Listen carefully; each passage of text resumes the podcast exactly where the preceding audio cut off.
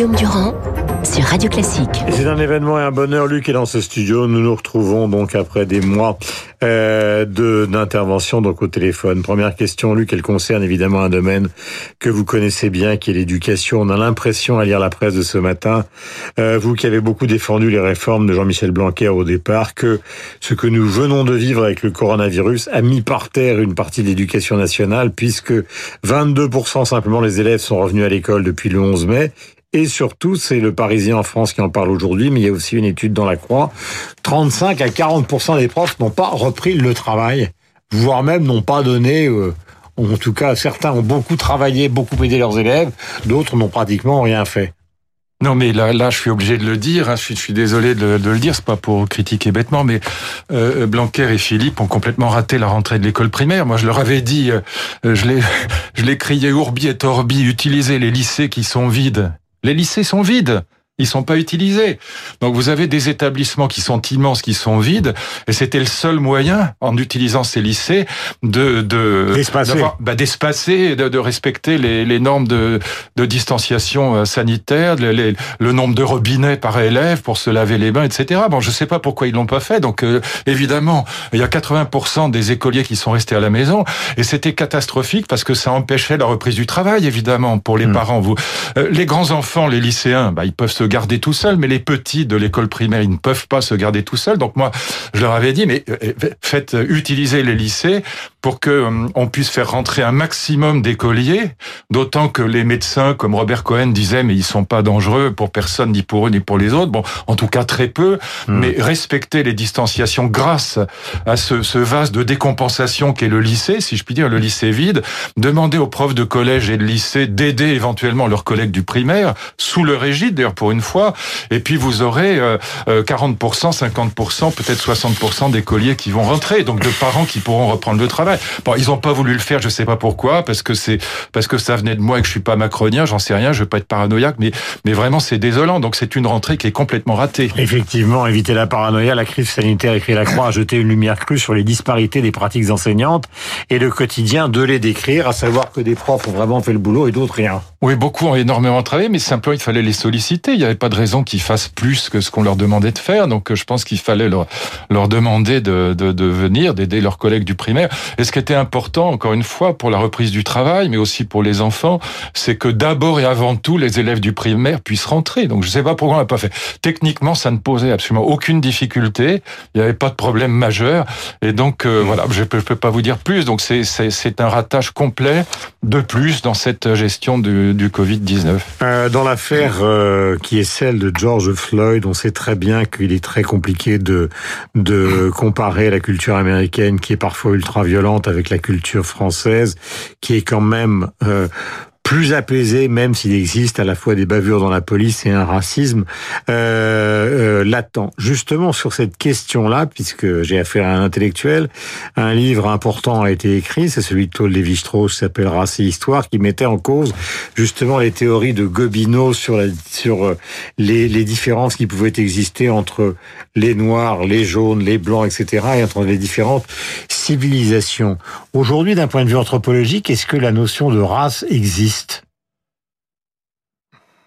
D'un point de vue anthropologique, non. D'un point de vue biologique, on pourrait dire que la pigmentation de la peau euh, existe, mais c'est c'est pas une race. Il n'y a pas de race humaine, puisque la, la, définition du point de vue biologique de la race, il n'y a pas de race humaine. C'est une, une, race, euh, c'est une, une espèce animale qui ne peut pas se reproduire avec une autre espèce. Voilà. Or, tous les humains, qui soient euh, rouges, jaunes, euh, noirs ou blancs, peuvent se reproduire entre eux. Donc, il n'y a qu'une seule espèce, il n'y a qu'une seule race humaine. Bon, mmh. donc d'un point de vue biologique, euh, la, la, pigmentation de la peau, c'est pas c'est pas une affaire de race. Donc euh, le texte de Gobineau, contrairement à ce qu'on dit souvent, mais euh, c'est un texte qui est vraiment raciste. C'est pas simplement un texte racialiste. C'est-à-dire que la thèse de Gobineau, faut rappeler, c'est un, un, un, essai de Gobineau que critique Lévi-Strauss dans ce dans ce fameux Race et Histoire, qui est un, un petit livre, une, une plaquette qui est publiée en 1952 à la demande de l'UNESCO. Et donc Lévi-Strauss commence par une critique radicale des thèses de Gobineau.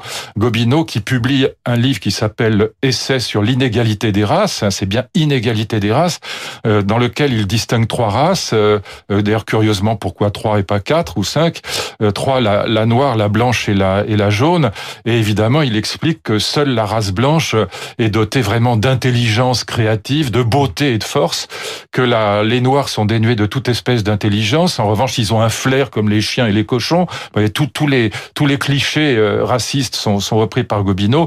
Quant Asiatiques, eh ben, ils sont ils sont besogneux, ils sont laborieux, mais ils n'ont pas de créativité, donc ils doivent travailler sous l'égide des Blancs.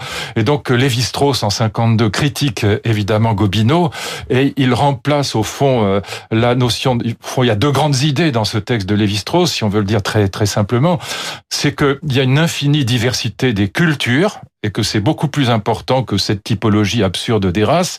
Il y a une diversité quasiment infinie des cultures et chaque culture a une tendance à l'ethnocentrisme. Pas simplement la culture occidentale, même si c'est la plus ethnocentrique de toutes, mais toutes les cultures ont tendance à considérer que l'autre euh, n'est pas vraiment un humain. Voilà. Hmm. Et donc euh, on appelle homme dans les tribus traditionnelles euh, les membres de la tribu. Les autres c'est pas des humains. C'est ce que les Romains appelaient les barbares. Au fond, tout ce qui n'était pas romain et grec était barbare. Voilà, c'est ce que les Grecs d'abord appellent les barbares, et puis les Romains après appellent les barbares. Barbares, vous savez d'où ça vient? C'est simplement une onomatopée. C'est be, be, c'est les, le barbare, c'est l'étranger qui parle pas le grec et qui mm. bégaye. Be, be, be. Il babile, comme on dit aussi. Confusion, la tour de Babel. Et donc, euh, voilà, le barbare, c'est celui qui ne parle parle pas bien le grec au départ, donc qui est un métèque, qui est un étranger.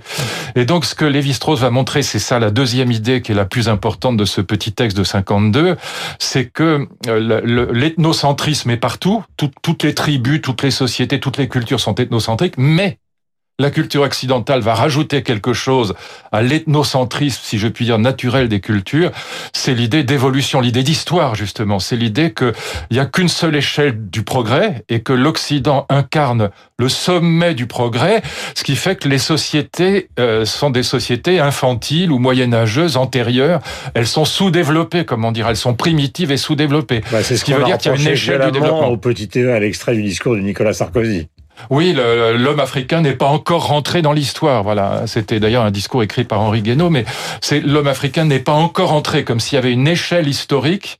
Alors que ce que Lévi-Strauss va dire, c'est qu'au fond, toutes les cultures se valent, toutes les cultures, comme il dit, sont adultes, toutes les cultures sont sophistiquées, sont complexes, et c'est pas parce que l'occidental est technicienne et scientifique qu'elle est supérieure aux autres. Et donc, il faut pas lire les différences de culture sur une échelle d'évolution temporelle, historique, comme si on allait vers l'Occident qui est le, qui incarne le progrès, mais tout, il faut lire ça de manière diachronique, comme si toutes les cultures étaient euh, des organisations qui se valent, mais qui sont différentes. Et c'est au fond Lévi-Strauss qui introduit comme ça l'idée de diversité qui est si importante aujourd'hui semaine dernière, comme nous nous sommes non pas vus mais parlé, vous nous disiez le drame de cette affaire ou de ces affaires, qu'il s'agisse de l'esclavage et de la colonisation, c'est d'abord évidemment leur existence, mais c'est aussi que les jeunes générations, plutôt que d'atténuer la douleur, finissent par l'augmenter et considérer que c'est une revendication de plus en plus essentielle. C'est pas les jeunes, c'est nous tous, c'est que les critères ont changé. C'est nous tous, c'est vous comme moi, on est vieux, mais euh, nos critères ne sont plus les mêmes que dans les années 50. Nos critères d'évaluation du racisme, du nazisme, de, des, grandes catastrophes humaines. Nos critères d'aujourd'hui, pourquoi ils sont pas les mêmes? Parce que nous vivons depuis 70 ans dans des sociétés sans guerre, globalement, ou avec peu de guerres, ou des guerres extérieures à l'Europe, et nous vivons dans des sociétés qui sont extrêmement marquées par euh, la, cette pacification démocratique et droit de l'homiste, pour hmm. parler comme ça. Et donc nos critères ne sont absolument pas les mêmes que dans les années 50, 60 encore. voyez? D'accord, mais est-ce qu'on peut rajouter à ça justement ce C'est pas seulement les jeunes, c'est nous. Hein. Est-ce qu'on peut rajouter à ça ce que disait tout à l'heure Didier Guillaume, à savoir euh, et il en parlait pour la manifestation l'autre jour en France, c'est-à-dire une revendication communautaire que nous n'avons pas connue, ni vous ni moi même s'il existait des différentes communautés à l'intérieur de la nation française, mais qui, qui, ne s'exprimaient pas comme communauté. Bien sûr. Il y a deux choses. C'est à la fois que nos critères d'évaluation des catastrophes humaines ont changé. Autrement dit, paradoxalement, euh, l'extermination, le génocide des Juifs ou, le, ou la colonisation, même si c'est pas la même chose, nous paraissent aujourd'hui beaucoup plus atroces que ça ne semblait à nos, à nos parents ou à nos grands-parents, qui du reste, la plupart du temps, étaient assez racistes, il faut bien le dire. C'était communément, dans du temps de ma grand-mère ou de mon arrière-grand-mère, on considérait les races, que, le, le, le, noir comme appartement une race inférieure. On était dans Gobineau très très largement. Bon, tout ça pour nous a complètement changé. Donc Lévi-Strauss a évidemment incarné ce, une partie de ce changement. Et donc nos critères d'évaluation sont pas les mêmes. Et puis par ailleurs, on n'a pas vu avec la colonisation qu'on paierait les effets de la colonisation euh, beaucoup plus longtemps qu'on ne l'a cru, parce qu'on s'est dit bon bah non c'est fini, ça va. Euh, que comme on disait euh, aux Juifs, bah écoutez c'est fini, la Shoah c'est terminé, ça va. arrêtez de nous casser les pieds avec ça. Mais on comprenait rien. Et jusqu'aux années 60, on comprenait rien.